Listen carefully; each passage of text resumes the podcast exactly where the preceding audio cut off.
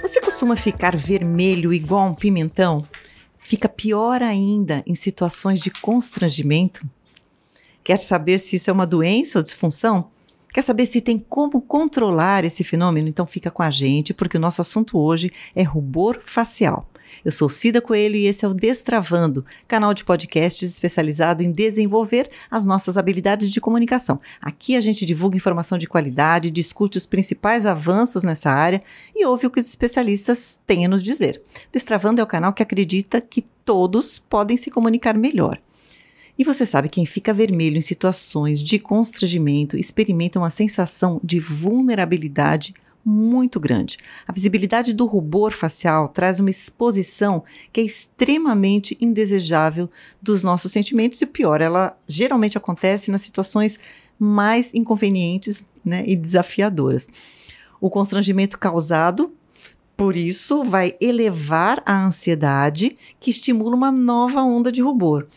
Ou seja, tanto a vida pessoal quanto a profissional acabam sendo muito impactadas por essa questão que acomete muito mais gente do que a gente imagina. E para nos ajudar a entender melhor essas questões do rubor facial, a gente recebe hoje aqui a doutora Cíntia Mota, que é médica dermatologista pela Sociedade Brasileira de Dermatologia e mestre em Ciências Médicas pela USP.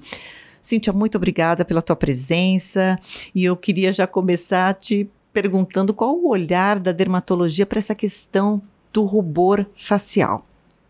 Cida, obrigada pelo convite. É, eu adoro falar com você, você sabe. Fico muito honrada por você me convidar para falar sobre esse assunto. E assim, o rubor facial para gente na dermatologia, ele na verdade ele é um sintoma. Ele é um sintoma que pode refletir vários outros problemas, né? Então a gente a partir do momento que o paciente vem com essa queixa, essa anamnese ela tem que ser muito cuidadosa em relação ao tempo desse rubor, em que situação esse rubor ele acontece, se ele é contínuo, se ele é intermitente, e aí abre um leque gigante aí de possibilidades. Existem algumas causas que são mais comuns, né? E aquelas que são mais raras. Assim, tem algumas pessoas que, que inclusive referem que sentem um, um calor junto, né? Que o rubor facial e, a, é, é, e, um, e um calor no rosto, né? Tem diferença se o rubor facial for por natureza emocional ou por uma outra questão clínica, Cíntia? Sim, então assim, a gente, a princípio, a gente vai classificar esse rubor é, de acordo com esses outros sintomas que acompanham. Então, por exemplo, a gente tem que entender que o nosso rosto ele tem uma quantidade grande de vasos sanguíneos bem superficiais. Né? Então, uhum. por esse motivo que esse rubor ele se concentra mais no rosto, no pescoço, aqui na região do colo, às vezes até aqui na região do ombro. Uhum. E a gente vai classificar em ou o estímulo ele está vindo do sistema nervoso autônomo, ou esse estímulo para esse rubor está vindo de substâncias vasoativas circulantes. Que tá? poderiam ser? Então, aí as substâncias vasoativas elas podem ter origem interna então, um tumor, por exemplo, pode causar a produção de substâncias que vão causar vasodilatação. Uhum. Então, tem síndrome carcinoide, feocromocitomas, são coisas super raras. Uhum. E existem substâncias que são exógenas, por exemplo, o álcool. Né? Quando a gente bebe, Verdade. a gente fica vermelho. Uhum. É, agora, uh, quando a gente pensa nesse sistema nervoso autônomo, uma coisa que chama a atenção para a gente e ajuda nessa diferenciação é que as, a mesma inervação que vai para esses vasos do rosto vai para as glândulas sudoríparas écrinas. Então, tá. se o paciente, junto com esse rubor, ele começa a ter a sudorese, né? Então fica aquele, é aquele rubor molhado, né? Então uhum. a pessoa fica vermelha e brilhando. Isso para a gente já indica que o estímulo vem realmente do sistema nervoso autônomo. O pior que indica para os médicos, indica para todo mundo, né? Todo mundo que estiver assistindo aquela criatura suando e vermelha, sabe que ela está passando por maus bocados, né? Por maus bocados. E, e vem acompanhado muitas vezes daquela sensação de palpitação e, e mal-estar e tudo mais. Boca seca, né? Isso, boca seca. É, então, essa, na verdade, seria a causa mais comum até, né? Então uhum. a gente tem o, o flushing, o, a, a, esse rubor facial uhum. molhado, uhum. úmido, que é causado, por exemplo, pela febre, né? Quando a gente tem uhum. uma febre, ou quando, por exemplo, a mulher entra na menopausa, né? Então, uhum. essa é uma causa também é, de rubor facial. E o mais comum, que é o flushing emocional, esse rubor é causado por uma sensação aí de insegurança que a pessoa tem, às vezes de falar, ou uma própria fobia social, uhum. né?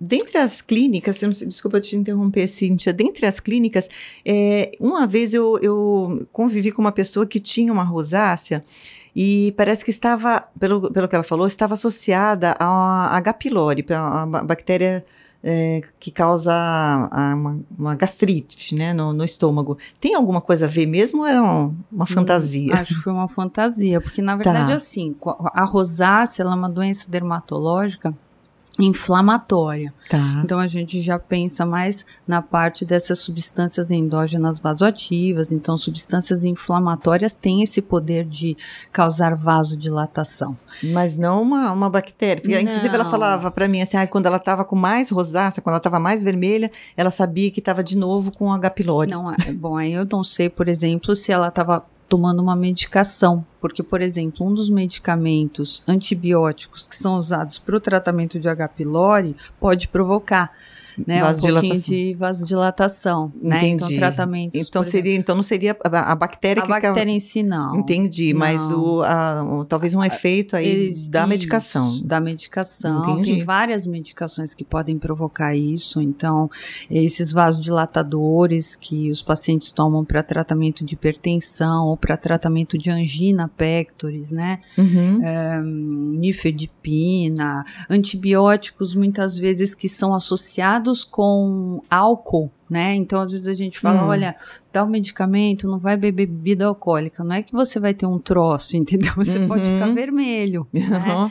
Então, Interessante isso. Sim. E é qualquer bebida, Cíntia? É, basta ser álcool ou não, destilados basta e fermentados? ser álcool, tá. mas a gente sabe que, por exemplo, o vinho uhum. tem algumas outras substâncias que potencializam ainda mais o efeito. É muito ah, comum, tá. por exemplo, quem tem rosácea, né, que é essa doença dermatológica inflamatória da pele, o paciente tem umas pápulas, umas pústulas, acompanhado desses vasinhos superficiais, e o paciente com rosácea com frequência fala, olha, tomei uma taça de vinho, vira um tomate uhum. na hora, né? Então, é o álcool em si, mas algumas bebidas, em especial o vinho, têm um potencial maior de deixar o paciente vermelho. Ou seja, se a pessoa já tem uma tendência de ter ansiedade para falar em público, não é indicado que ela ingira nenhum álcool antes, né? Porque senão... de jeito Porque nenhum. algumas pessoas acham que relaxa. Vai relaxar, é, não. Eu acho que aí você só vai somar aí mais um, um gatilho aí para você ficar vermelho e, e dar essa sensação esquisita, né? Sim. Quem, quem tem esse flushing emocional, esse rubor causado pela emoção, descreve aí situações muito estranhas, né? De despersonificação, é, a pessoa fica Sim. meio fora do prumo, né? E, e, com a sudorese? Não, não, é assim, de, eh, de, a pessoa até se despersonificar, não sei se eu entendi bem o que você é, falou. É, despersonificar, parece que a pessoa sai, assim, do corpo e não sabe, perde um pouco, né? Sim. O rumo do, da história, do que estava fazendo, do que está falando. Nossa, é, total, exatamente. É a pessoa horrível. é abduzida, né, pelo, pelo é. sistema nervoso autônomo, no caso. Sim, a vontade é, quero sumir, né, quero Sim. que alguém me tire daqui agora. Exatamente. Abra o chão e desapareça. Porque e muitas vezes, né, é, eu já escutei relatos assim, né, é, a pessoa, ela é consciente de, é, de que ela tem essa ansiedade, mas ela domina o assunto, né? Mas aí a hora que ela vai começar a falar, aquela como essa ansiedade, ela fica visível, ela não é só dela, ela fica, ela é compartilhada de imediato com todo mundo pelo rubor e pelas outras coisas, como você falou, esse rubor, que gostei dessa, dessa coisa do rubor úmido, né? É. Porque é o rubor, é sudorese, a boca seca, então a boca, a pessoa começa a ficar com a boca até com mais restrição de, de movimentar, porque a pessoa não consegue abrir porque a boca tá seca, na verdade, né? uhum. né? É, tremores, mão gelada e tudo mais. Então, muitos desses, lógico que a mão gelada eh, não dá para ver de longe, mas as outras coisas, as, as plateia está percebendo. Então a pessoa compartilha um dos piores momentos né, da vida é. dela e ela compartilha um momento que ela gostaria de que não existisse, na verdade. Né? Então é, é muito triste. Cintia, eu queria te perguntar sobre pessoas, se, se tem diferença é, em tons de peles, né? Se essas pessoas com peles mais clarinhas têm mais tendência de ter vasinhos mais, assim, visíveis, ou tem mais tendência de ficarem vermelhas de pessoas com a pele um pouquinho mais morena ou não? Fica mais visível, fica mais visível sim. Porque assim, normalmente as pessoas mais claras, elas têm uma pele mais seca, um, uma espessura menor, então a pele mais fininha. Então, como no rosto os vasos é, sanguíneos eles já ficam mais superficializados, na, na pessoa mais branquinha, fototipo 1, 2, isso fica mais evidente. E não, né? aí, não resolve, a questão do protetor solar não vai ter nada a ver, né? Porque... Hum, não tanto, não, uhum. não tanto. É, vai, vai ser algo que, naturalmente, a gente, com, conforme a gente vai envelhecendo, uhum. a espessura da nossa derme, ela vai diminuindo e os vasos ficam mais aparentes. Uhum, então, esses tá. vasinhos que ficam aparentes, se você pegar uma pessoa de 50, 60 anos, você olha assim na lateral do nariz, você vê os vasinhos, né? Então, isso é natural do envelhecimento. Quando a gente fala só de rosácea, né, dessa outra doença que também pode causar usar um rubor facial, a quantidade desses vasos é generalizada principalmente nessa região malar, dorso do nariz, na região mentoniana aqui do queixo, e a pessoa de base já tem esses vasinhos. Uhum. E aí alguma situação, às vezes até alimentos, então por exemplo, a pessoa come um, uma coisa muito temperada, pimentada, toma uma bebida quente, um chá muito quente ou uma bebida alcoólica alcoólica, como a gente falou, o vinho, aí naque, naquele momento, na base onde ela já tem aqueles vasos, aquilo vai ficar pior ainda, uhum. né? Existem outras situações também patológicas que daí a gente vai conseguir diferenciar numa consulta, o paciente falar assim, eu fico vermelho sempre, eu sou vermelho. Uhum. Então, pode ser uma rosácea? Pode, mas também a gente tem que diferenciar de uma doença mais grave, que é o lúpus né? Tá. Então, lupus do tipo, por exemplo, uh, discoide, que é só na pele, ou o próprio lupus sistêmico, o paciente tem um eritema, esse vermelhão, do tipo asa de borboleta. Mas uhum. só o dermatologista, com o exame clínico, vai conseguir fazer essa diferenciação. E é uma tá? preocupação, acho que é inicial até, né, do dermatologista poder descartar Qualquer doença sistêmica ou doença Isso. mais séria ou mais grave, não? É, exatamente. Então, a nossa anamnese vai ser guiada exatamente em relação a isso. Se esse rubor ele é transitório, se ele é permanente, ou se tem alguma influência com o que você come, com o que você bebe. Às vezes, o paciente é, de rosácea, por exemplo, a gente fala, você sai do banho muito vermelho? Nossa, eu saio um pimentão, uhum. né? Então, assim, qual qualquer dessas situações faz ficar pior. Já no caso de um lúpus, não, é uma coisa que não tem interferência. Não Entendi. tem interferência com a alimentação, com o ambiente, com nada. Ele o, é constante. O paciente está constantemente vermelho.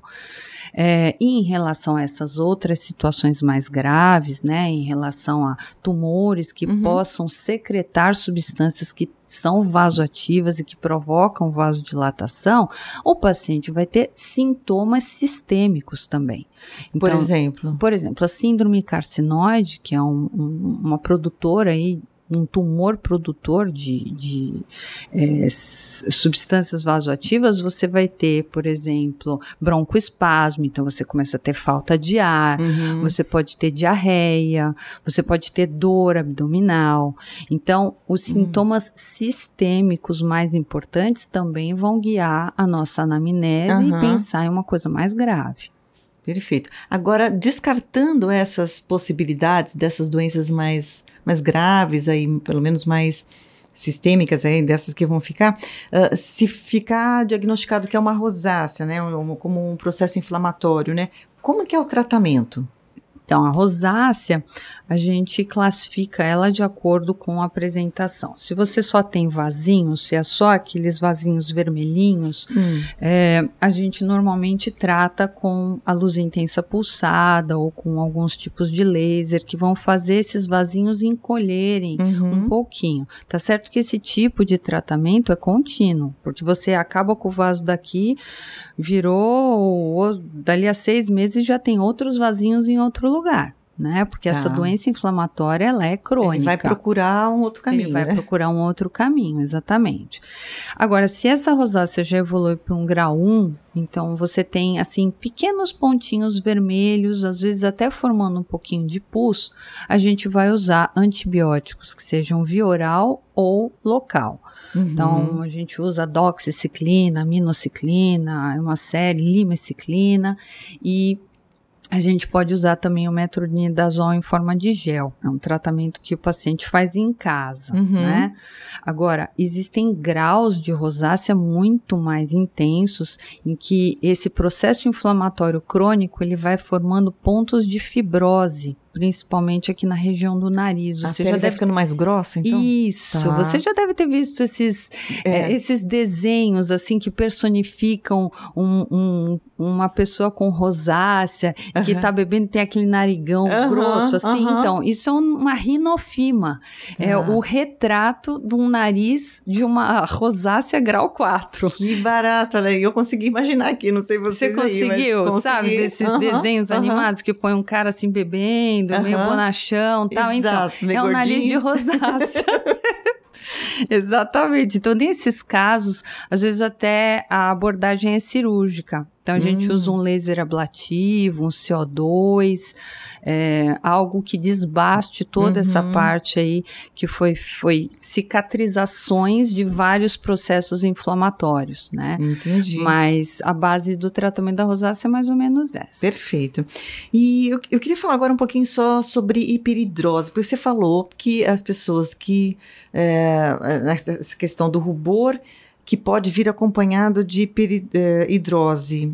Acho uhum, que você, você poderia uhum. é, falar um pouquinho mais, até explicando que essa hiperidrose, para quem não sabe, é, seria um excesso de suor, né? Uma sudorese mais intensa e que quando ela está associada a, ao rubor, é, assim, eu queria que você falasse um pouquinho sobre isso, uhum. que, que, uhum. se, tem alguma causa clínica também, ou se são manifestações também do sistema nervoso autônomo. Sim, é uma manifestação do sistema nervoso autônomo, mas a hiperidrose, normalmente, que a gente encontra é uma hiperidrose primária, então é sem causa, né? uhum. né? Assim, é uma causa desconhecida. Aquele paciente pode ter aí uma hiperidrose localizada, uhum. que é o que é mais comum. Então, tem apresentações que são crâniofaciais, tem paciente que só tem na região palmar, na região axilar e uhum. na região plantar. Tem é, gente que tem que andar com uma toalhinha na mão tem, pra ir secando, né? Tem, é, é, é triste, assim, é. é. um, é um quadro, assim, frustrante às vezes para o paciente, mas que ultimamente a gente tem várias opções terapêuticas, tá? É uma coisa que não é tão é, antiga, mas recentemente a gente tem usado, por exemplo, é uma medicação que era usada para incontinência urinária, uhum. né, para criança que tinha nictúria, né, uhum. que faz xixi na cama, tal, que é a oxibutinina. Uhum. Então a gente utiliza essa medicação via oral um, com muito bons resultados, tá? Nossa, agora, interessante. É. Agora, por exemplo, se você tem uma hiperidrose crâniofacial, é, uma opção também é a gente utilizar a toxina botulínica. A gente utiliza a toxina botulínica pontual de uma forma diferente em termos de diluição e pontos de aplicação hum. do que a gente usa para estética, né? Para tá. correção tá. de rugas. Mas a gente pode utilizar no rosto, na região do crânio, a gente pode utilizar na região da axila. É que em região palmar e plantar a dor é maior, mas também uhum. pode ser utilizado. Uhum. É, e uma outra opção que vai, a gente poderia considerar assim mais definitiva, né, para hiperidrose, uhum. seria a simpatectomia, né, que é uma que é? cirurgia é? realizada pelos cirurgiões torácicos. Então eles vão tirar essa comunicação do sistema nervoso autônomo pontual ali onde você quer a ação, né, para controlar essa hiperidrose. É, assim, o que eu vejo na prática é que a simpatectomia ela funciona muito bem para casos de hiperidrose palmar. Né? Uhum. Quando você tem o acometimento axilar e plantar, o resultado não é tão maravilhoso. Mas uhum. é, essa é uma impressão clínica, não estou falando nada assim. Sim é, assim, não é um estudo científico, não, não mas é, um é a tua impressão. A minha impressão clínica. E assim, algumas é, queixas dos pacientes que fazem a cirurgia é que pode acontecer é, uma sudorese compensatória em outros locais onde ele não tinha. Hum, mas tá. assim, por exemplo, um paciente que tem hiperidrose palmar, se depois da cirurgia ele começa a suar no abdômen, ele está no lucro, né? Porque uhum. a hiperidrose palmar é uma coisa extremamente desagradável. Desagradável. Isso causa transtornos psicológicos e no sociais, paciente, sim. sociais horríveis. O paciente fica com uma toalha na mão, é. no dia de prova a caneta escorrega, não é pode pegar no papel, molhar tudo, é um horror. Uhum. Então, pra, para esse paciente, eu acho que é lucro, uhum. né? Eu, eu indico. Agora, para essas outras situações, o que eu mais uso no consultório é isso: é oxibutinina via oral. Existem os antiperspirantes tópicos, né? Que a gente, para passar, cloridro uhum. de alumínio e tal, mas é, o que faz é. efeito mesmo é a oxibutinina e a toxina botulínica injetável. Perfeito, Cíntia. Olha, eu quero te agradecer muitíssimo pelas suas explicações. Eu acho que ajudou muitas pessoas a entenderem uh, e, e, assim, a, a se organizarem, né, para ver onde se encaixam aí, para ver, uh, ver, se o mais interessante num primeiro momento realmente é procurar o dermatologista, se a dúvida, né, se o rubor facial é por uma questão de ansiedade ou se existe alguma dúvida de que em outras situações ele esteja aparecendo também. Então, acho que o primeiro local a se procurar seria o consultório de um dermatologista, não é mesmo, Cintia? É isso aí. A gente consegue, pelo menos, aí fazer uma, uma triagem desse paciente melhor, né, em relação ao que investigar melhor, tirar uma anamnese bem detalhada e a gente consegue sim dar um, um norte aí para o paciente no que ele deve fazer. Mas um obrigada pelo convite, adorei falar e estou à disposição aí para qualquer dúvida. O prazer é todo nosso sempre, Cíntia, super obrigado. E esse foi o Destravando com Cida Coelho. Eu conversei agora com a doutora Cíntia Mota e semana que vem tem mais. Até lá!